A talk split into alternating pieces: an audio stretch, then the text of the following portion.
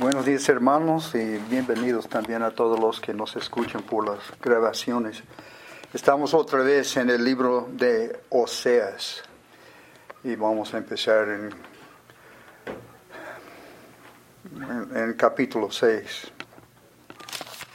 Pero antes de leer hay varias cosas que quiero comentar. Uh,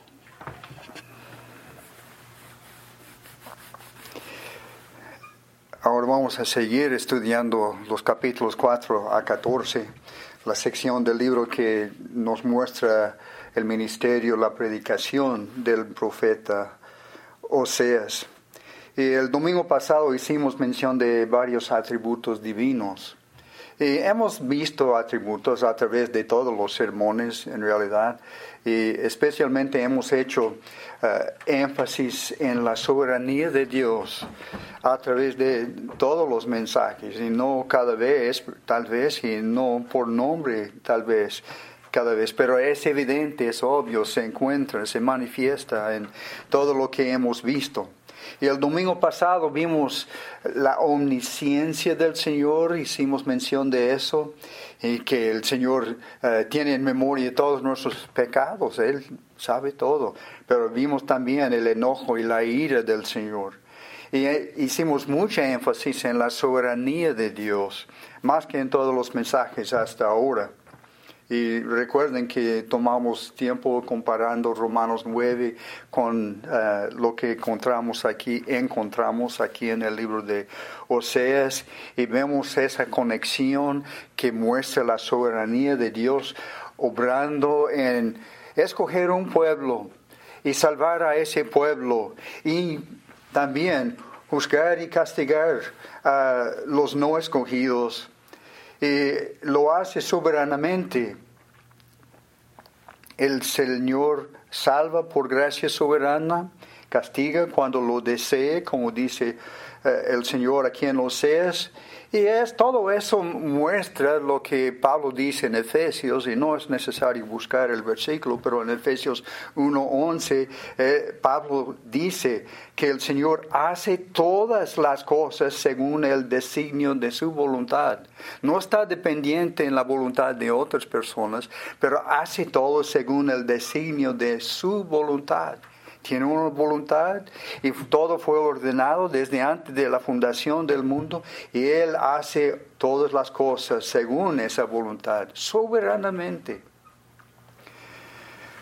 Terminando el mensaje, eh, también hice mención breve de otros atributos gloriosos del Señor y vimos, mencionamos la ternura y amor del Señor hacia pecadores y para su pueblo. Vimos que Él es misericordioso y por eso no desee ejecutar solamente el ardor de su ira. Es misericordioso. Entonces sí, manifiesta su ira, pero tiene que manifestar también su misericordia. No desee ejecutar solamente el ardor de su ira. Vimos que Él es salvador. Es su naturaleza salvar, parte de su naturaleza divina, y tiene que salvar. Y sobre todo, él, es recto en todo lo que hace. Cuando castiga, castiga justamente.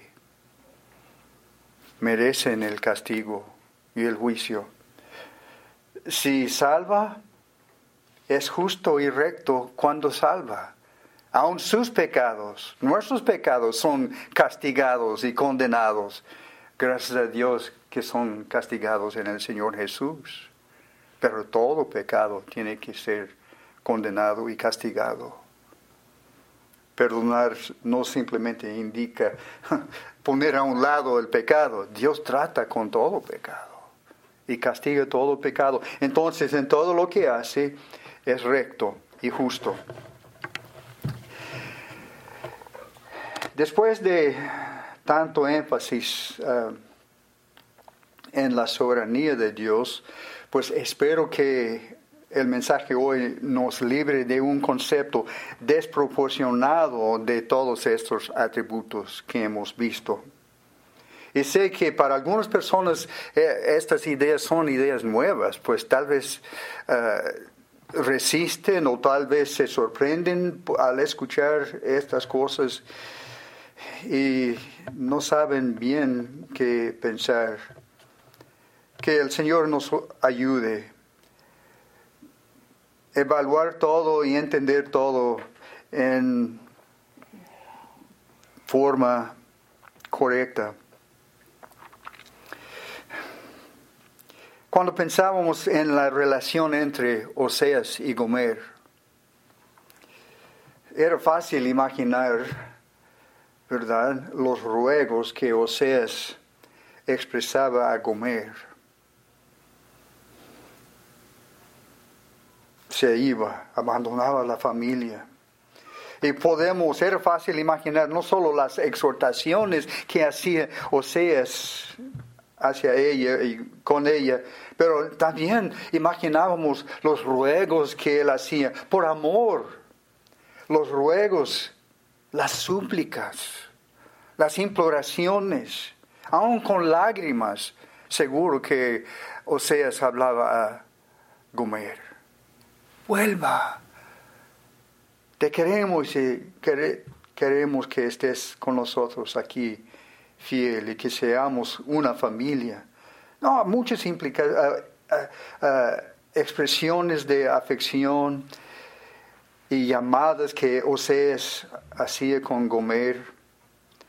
Y si, eso fue el caso y la situación que el Señor uh, diseñó, quería demostrar su relación entre Dios y la nación, no nos sorprende entonces ver que Jehová envía a Oseas a la nación en la misma forma, con palabras tiernas, implorando su vuelta al Señor, así como imploraba a Gomer volver, él iba a la nación implorando su vuelta al Señor con arrepentimiento también. No debe sorprendernos tampoco ver que aquí en las Escrituras que el mismo Señor tuvo a bien tratar directamente, en sus palabras, con pecadores en Israel. Sí envía Oseas, pero ah, encontramos aquí también palabras de Dios mismo hablando y todos son palabras de Dios mismo hablando, pero a veces Él lo dice en la primera persona, yo lo digo. Eh, no, no eh, eh, está escrita en forma así directa y personal. Trata directamente con los pecadores en Israel para instar que se arrepintieran.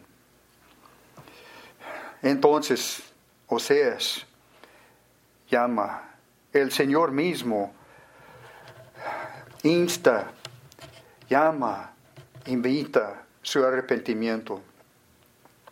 Pues a veces podemos empezar a razonar y pensar, ¿cómo puedo coordinar todo esto de la soberanía con el amor y con la justicia y con las invitaciones? Si Dios salva soberanamente, porque invita a personas que nunca van a ser salvados? Pues hay desproporción en sus pensamientos, en cómo coordinar todas las cosas. Nos conviene meditar brevemente en esa lucha intelectual y e, emocional que experimentan muchas personas.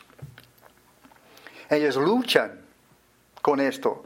Luchan para comprender la soberanía de Dios en la luz de la ira de Dios y la misericordia de Dios. No entienden cómo funcionan juntos. ¿Son contrarios? ¿Contrarios ira y misericordia? ¿Están coherentes? En el pensamiento de algunos hablar de la soberanía de Dios, que Él hace todo según su propia voluntad y que Él salva por gracia soberana. Él juzga por soberana, con soberana ira. Y en su modo de pensar, esas ideas son incompatibles con el amor de Dios. Son incompatibles con la justicia de Dios. Si Dios juzga a algunos soberanamente y salva a otros soberanamente, pues no está tratando a todos iguales. No hay justicia en eso. ¿Y cómo puede castigar, castigar a algunos por soberana ira? No es justo cuando salva a otros. Pues entonces hay confusión, hay dudas, hay conflictos y en su mente, en su modo de pensar. Y pregunto, ¿hay conflictos? ¿Hay conflicto entre los atributos divinos? ¿Es posible que haya armonía entre esos atributos? ¿Podemos reconciliar estos atributos? Que a veces para algunas personas parecen estar en enemistad. No, son, no hay amistad entre ellos, hay conflicto entre ellos. Entonces algunos eh, pensando en, en, la soberanía, en, en, la gracia, en la ira, amor y justicia, y buscan pensando en todo, tratan de coordinar todo. Entonces, para reconciliar todo en su mente, en su modo de entender, reconciliar los conflictos tienen que redefinir algunos de los atributos. Casi siempre empieza con redefinir la soberanía de Dios y lo definen de una manera que ya no es soberanía. Es algo mucho menos que soberanía, pero hacen eso para reconciliar con el amor y con la justicia de Dios. Tienen que redefinir la gracia, pero resulta siendo algo que es mucho menos que la gracia que encontramos en la Biblia.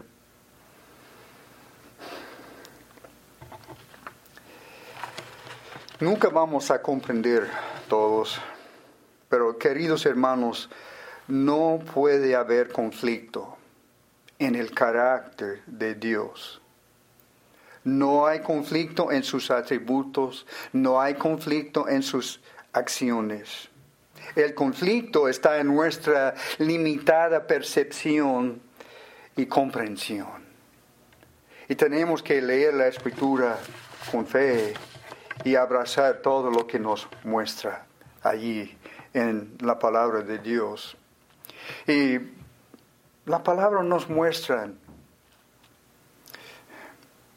si hay amor especial para los escogidos.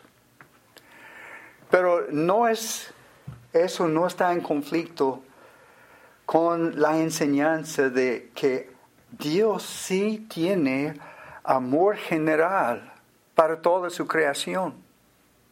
Eso sí encontramos en las escrituras. Recuerden que Jesús dijo en Mateo 5:44 eh, y adelante, y si no quieren buscar, nada más notarlo, está bien. Pero Mateo 5, porque voy a leer rápido, Mateo 5:44 a 48, Jesús dijo, pero yo os digo, amad a vuestros enemigos, bendecid a los que os maldicen, haced bien a los que os aborrecen, orad por los que os ultrajan y os persiguen, para que seáis hijos de vuestro Padre que está en los cielos, que hace salir su sol sobre los malos y buenos y hace llover sobre justos e injustos. Porque si amáis a los que os aman, ¿qué recompensa tendréis? ¿No hacen también lo mismo los publicanos? Si saludáis a vuestros hermanos solamente, ¿qué hacéis de más? ¿No hacen también así los gentiles? Sed pues vosotros perfectos, como vuestro Padre que está en los cielos es perfecto. ¿Qué está diciendo? Amad a vuestros enemigos. Y así serán como hijos de Dios o, semejante a su padre, como el hijo lleva la eh, eh, eh, misma imagen como su padre. Dice, pues van a aparecer, van a tener ese mismo testimonio que tiene su padre, de amor por sus enemigos, los que no le quieren, los que no le reciben.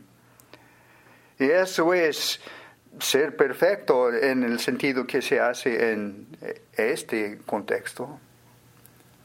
Dios sí tiene un amor general para toda su creación, aun los que no se arrepienten, los que nunca reciben a Él como Señor, Salvador, Señor de su vida. En Oseas 11:4 el Señor dice con cuerdas humanas los atraje con cuerdas de amor y fui para ellos como los que alzan el yugo de sobre su cerviz y puse delante de ellos la comida. Está hablando de los que nunca siguieron al Señor. Pero dice, con cuerdas humanas los atraje con cuerdas de amor. Un amor para los inconversos que tiene el Señor la escritura nos muestra un amor general para toda la creación y para todos los seres humanos, pero también distinto de ese amor. La escritura nos muestra un amor especial para sus escogidos. Efesios 1, 5 nos cuenta en amor habiéndonos predestinado para ser adoptados hijos suyos por medio de Jesucristo, según el puro afecto de su voluntad. Aquí vemos la, la, voluntad del Señor, la soberanía de Dios y que Él predestinó a algunos para ser adoptados suyos.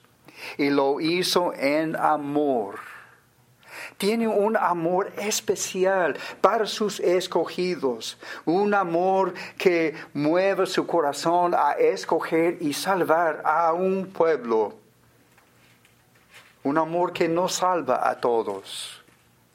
Amor general sí hay. Compasión para todos sí hay, pero también aparte de eso hay amor especial que escoge y salva a algunos encontramos en la escritura un llamado general. Por ejemplo, Mateo 24, o perdón, 22, Mateo 22, versículo 14. Mateo 22, versículo 14. ¿Qué vemos? Estoy diciendo que hay un llamado general. Ese llamado es el llamado de la, de la predicación del Evangelio. El predicador, el evangelista, el pastor,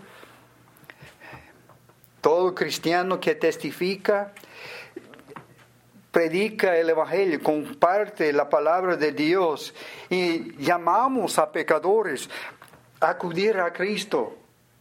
Es un llamado general, sin distinción, pues nunca trato de investigar para averiguar si alguien sea ah, escogido antes de predicarles el Evangelio. Y si son escogidos, les predico el Evangelio. Si no son escogidos, pues los, no predico el Evangelio. No los llamo. No, no se encuentra tal cosa en la escritura. Predicamos el Evangelio generalmente, universalmente a todos. Pero el Señor dice, dice en 22.14, porque muchos son llamados. Llamamos a todos con esa llamada general y pocos escogidos. No todos son escogidos en el amor de Dios para la salvación. Sí hay invitación sincera, abierta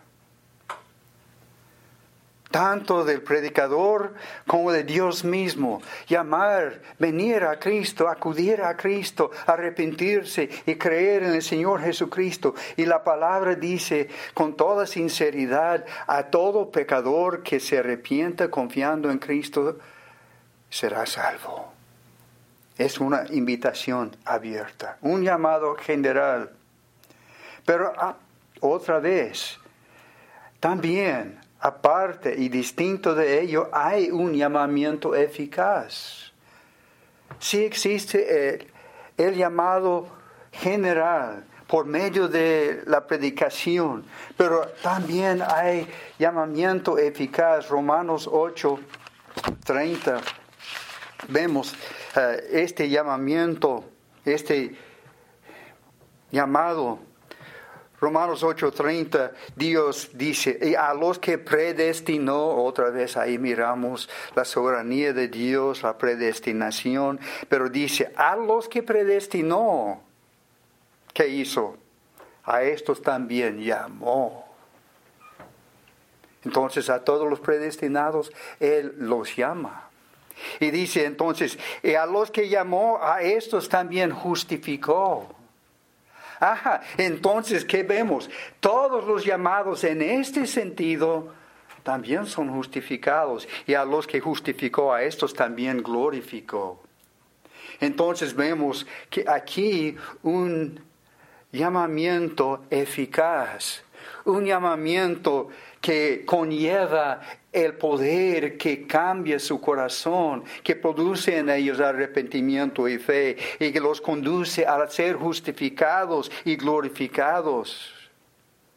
Entonces aquí encontramos un llamamiento eficaz que termina seguramente, siempre, todo el tiempo en justificación y glorificación. Este llamamiento eficaz es solamente efectuado por Dios mismo, no es por el predicador. El llamado general sí es del predicador. Y aún Dios lo, lo hace por medio de las escrituras. Pero el llamamiento eficaz, ningún predicador lo puede hacer. Es efectuado por Dios mismo.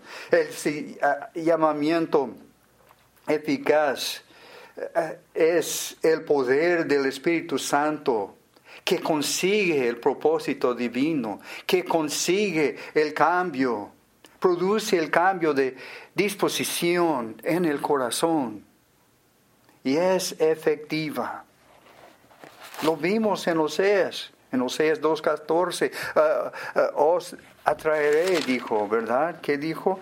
2.14, eh, pero he aquí yo la atraeré. Y en 2.17, porque quitaré de, sus, de su boca los nombres de los baales y nunca más se mencionarán sus nombres. Es una obra eficaz que Dios hace en ellos. Cambia la disposición de su corazón.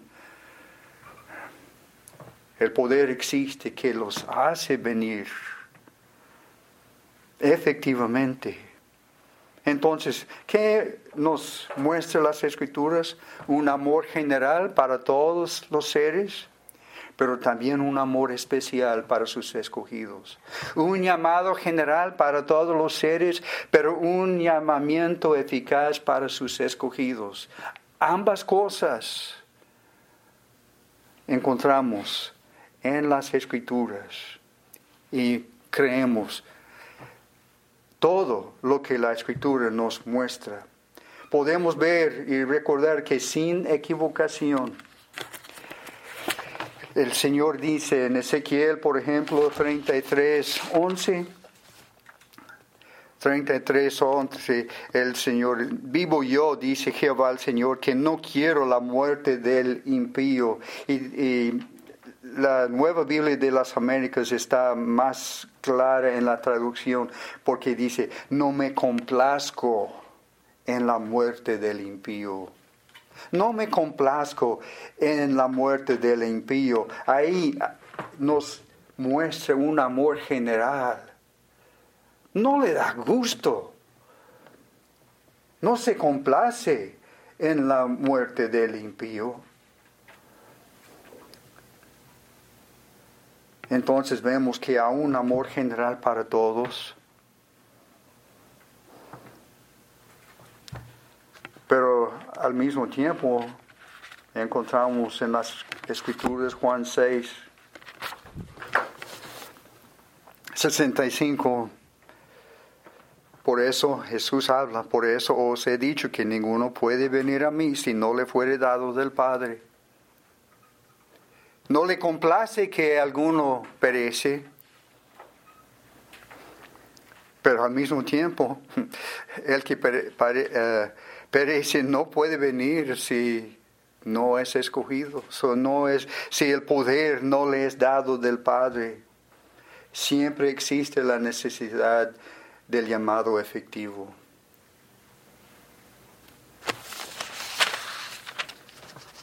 Eso es indudable. Jesús dijo en 37, todo lo que el Padre me da vendrá a mí. Tiene que ser serle dado del Padre el poder venir a Jesús. Y entonces si el Padre le da a Jesús, todos ellos vendrán a Cristo.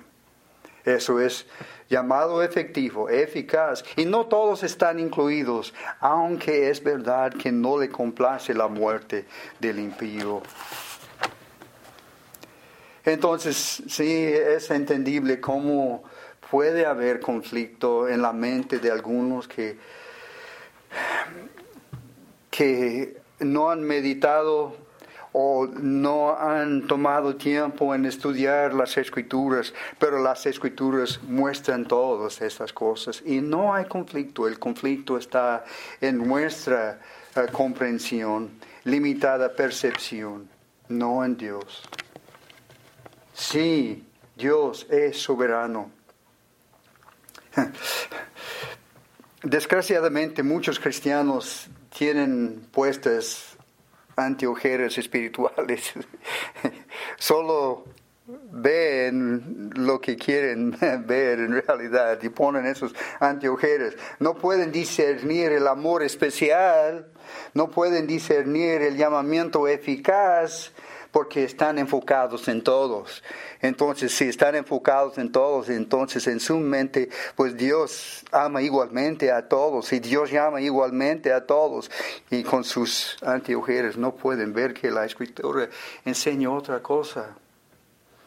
Pues solo miran el amor general y el llamado general. Hacer eso altera gravemente el mensaje, el evangelio que predican. Y no solo eso, sino sus métodos de evangelismo también.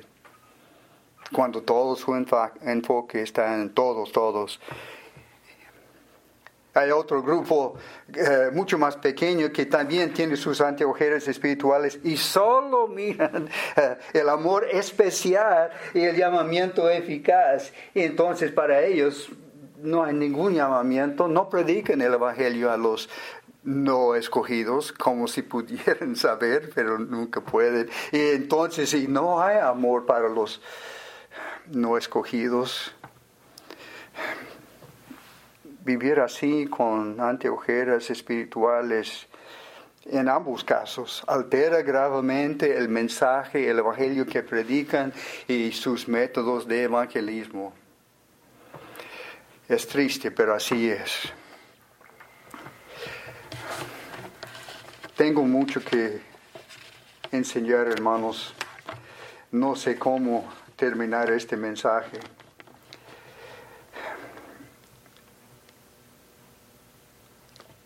Quiero, después de haber hecho tanta énfasis en la soberanía de Dios, quiero en este mensaje enfatizar esto, que jamás es justo ser reacios a predicar una invitación sincera a todo pecador. Jamás es correcto ser reticentes, así se dice reticentes, ¿verdad? ¿No es la palabra? ¿Mm? ¿Reacios entienden? Sí. Es palabra nueva para, para mí, he estado buscando eh, esa idea en, el diccionario. Debemos predicar a todos, sin miedo, sin temor. Escuchamos aquí en Oseas la invitación general del profeta. Cuando él habla a todos, invita a todos, llama a todos. Oseas les implora a todos. En 6, capítulo 6 de Oseas viendo los versículos 1 a 3, eh, tal vez antes de, leer los versículos puedo comentar que me sorprendieron las palabras de los comentarios. eh, que pude consultar sobre este pasaje, porque están por todos lados en la explicación de esto. Algunos de ellos dicen que son palabras superficiales de los judíos, insinceros. Hmm. Y otros dicen que son palabras de los judíos arrepentidos. Y no en los días de Oseas, pero en el milenio, pues quién sabe cuántos años todavía en el futuro. Pues entonces, ¿de qué sirve? Ambos casos, pues de mi parte siento que se han extraviado del sentido más sencillo y obvio. Estas son palabras tiernas de Oseas. Oseas mismo, dirigidas a los judíos. Eh, Oseas está haciendo un llamado a su pueblo. Él dice en 6.1, venid. Él eh, está hablando eh, como un judío dolorido, implorando a sus hermanos perdidos. Venid, volvamos, él como hermano entre ellos, venid, volvamos a Jehová, dice Oseas a su pueblo. Porque Él arrebató, sí, seguro, dice Oseas, y nos curará. Venid, volveos, nos curará. Oseas siente la carga y el deseo y con amor les habla diciendo, Sí, el Señor nos curará. Hirió. Sí, hirió. Y nos vendará. Él está llamando, implorándoles volver. Hemos sufrido, pero hay esperanza de salvación. Dice Oseas a su pueblo, venid, volvamos, nos curará, nos vendará. En versículo 2 la idea es que no demorará el Señor a escucharnos, Él nos hará caso. Dice, nos dará, si es que volvemos al Señor, Él sí nos hará casa, caso, nos dará vida después de dos días y en el tercer día nos resucitará y viviremos, viviremos delante de Él. Eso no es un plan profético, está diciendo que el Señor no va a demorar. Si con sinceridad volvemos al Señor en arrepentimiento, Él nos dará vida. Y Él habla como un pueblo ya muerto. Son palabras no son palabras en realidad, en este caso, teológicas. No, eh, no, está explicando la teología de Efesios 2 y Romanos y todo eso. Está hablando de la condición de la nación en su pecado en ese día y la... la condición nacional y pues estamos muertos pero si volvemos al Señor, Él nos resucitará y viviremos delante de Él. Hay esperanza para la nación. Si volvemos Estamos muertos así en nuestra condición presente. Y en versículo 3 dice, conoceremos y proseguiremos en conocer a Jehová. Está diciendo que hasta ahora, en realidad, no lo hemos conocido en realidad. Usaban el nombre de Jehová, pero como un Dios entre muchos dioses, y hacían ofrendas y adoraban a ídolos en el nombre de Jehová. Está diciendo que en realidad ni lo hemos conocido.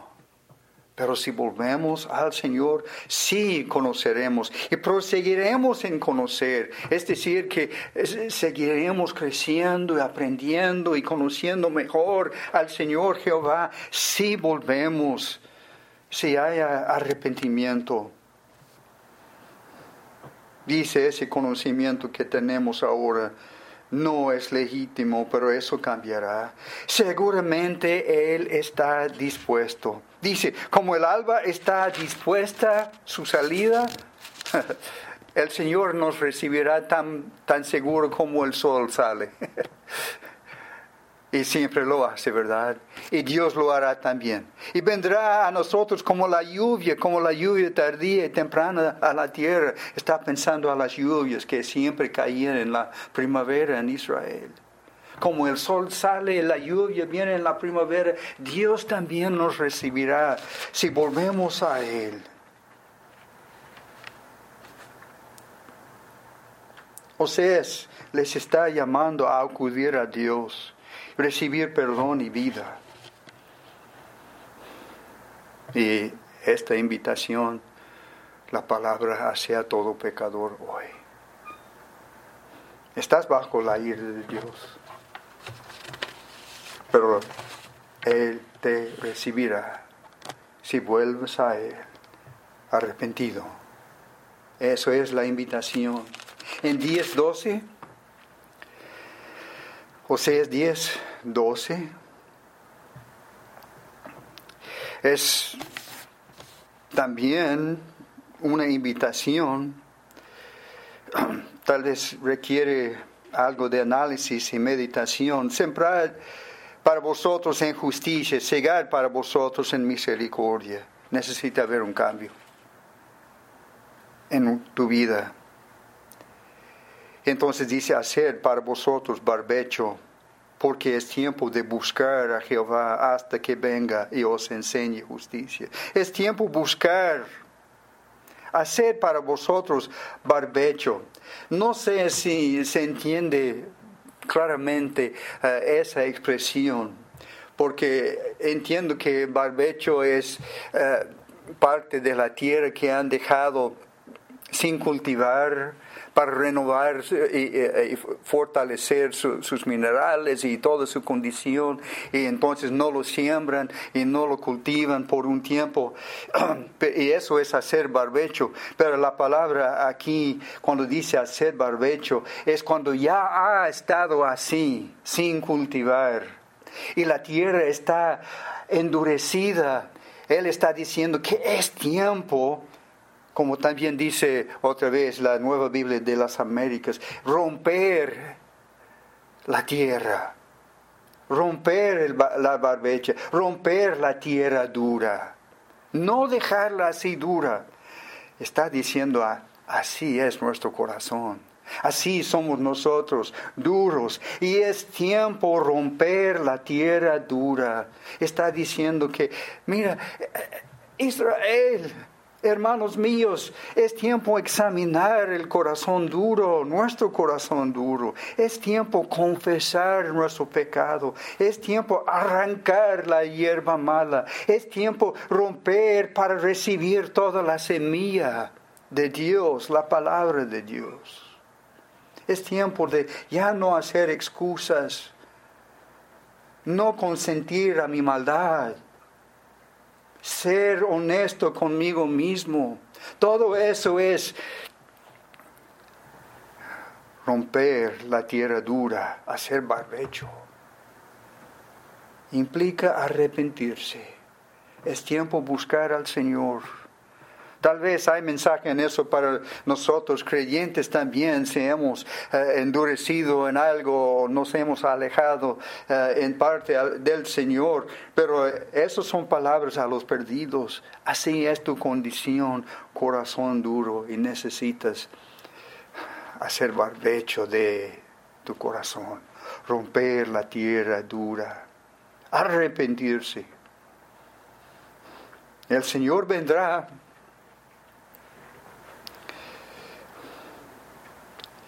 vendrá y enseñará justicia, producirá cosecha de justicia, hará cambio en nosotros. Otra vez la invitación se hace a todo pecador hoy en día.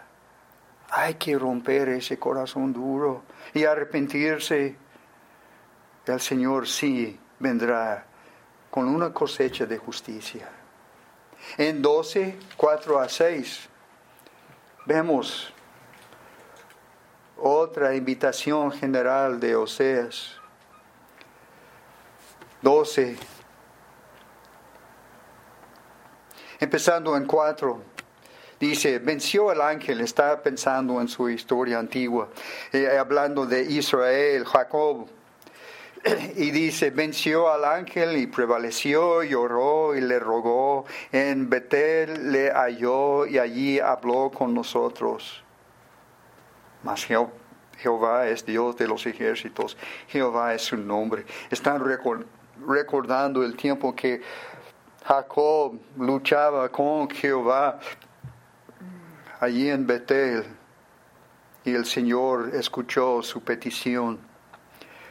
Están diciendo que nuestro Padre conoció a Israel. Y entonces, ¿qué? Versículo 6. Tú pues vuélvete a tu Dios. Si nuestro Padre conoció a Jehová, entonces Jehová es nuestro Dios. Entonces Él dice, vuélvete a tu Dios. Has seguido los Baales, has seguido cantidad enorme de dioses falsos, pero ellos no son nuestro Dios. Jehová es nuestro Dios. Vuélvete a tu Dios guarda misericordia y juicio, y en tu Dios siempre confía. Vuélvete. Hemos seguido dioses que no son nuestro Dios. Volvemos al verdadero, a nuestro Dios. Y tenemos que confiar en Él. Los demás dioses no son dignos de nuestra fe no son nuestros dioses y no nos dan nada porque no son dioses.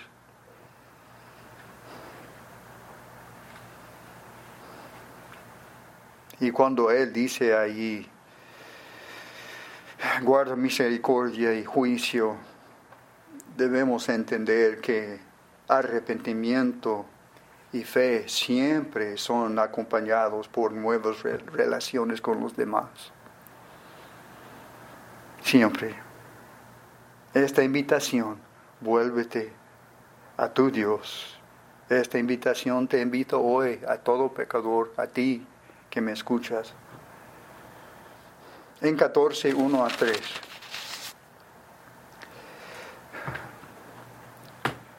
Vuelve, oh Israel, a Jehová tu Dios.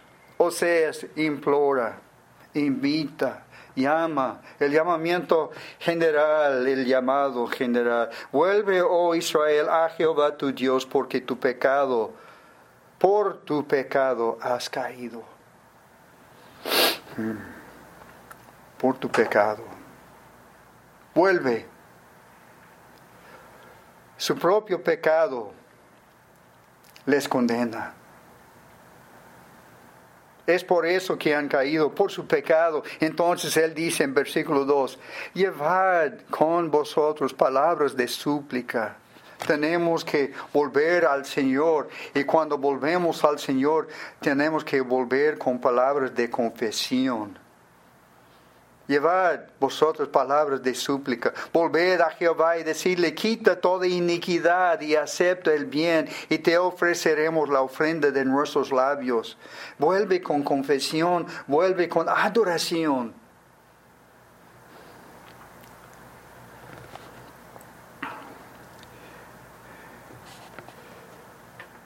En versículo 3 les muestra que es necesario negar toda confianza errada que tenían antes.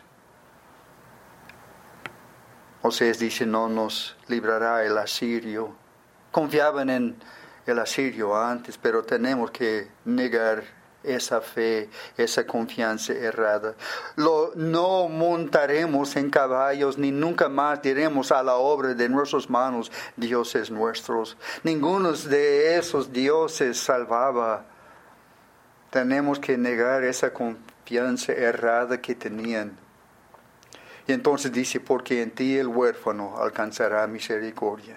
Tenemos que acercarnos al Señor con expresiones de confianza en Él, en sus promesas y confesando que en esta condición nada más que huérfano soy.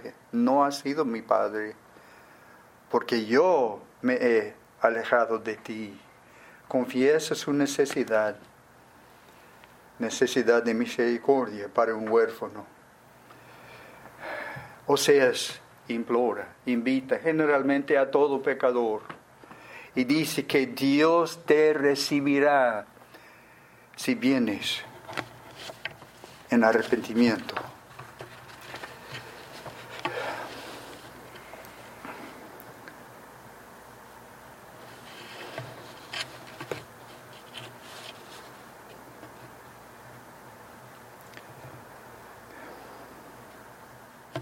Este llamado general es dirigido a todos, a todo pecador. Es de gran importancia.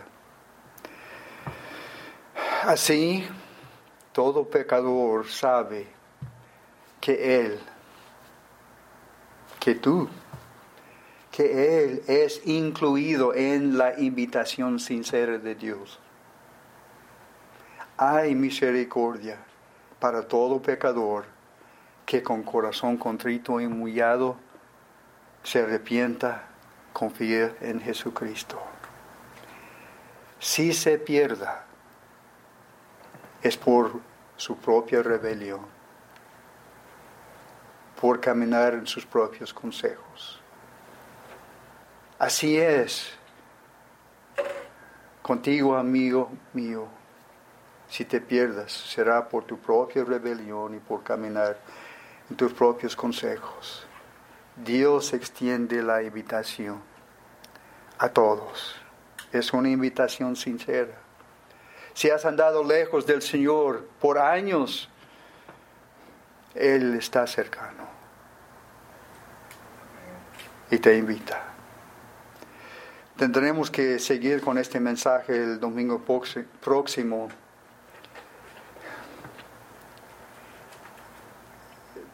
Este llamado general es necesario porque es instrumento usado por el Señor en la salvación. El Señor usa y bendice la predicación. Tenemos que predicar, tenemos que invitar. Pero hay algo más adicional necesario si el pecador se salva. Ese es ese llamado efectivo, eficaz.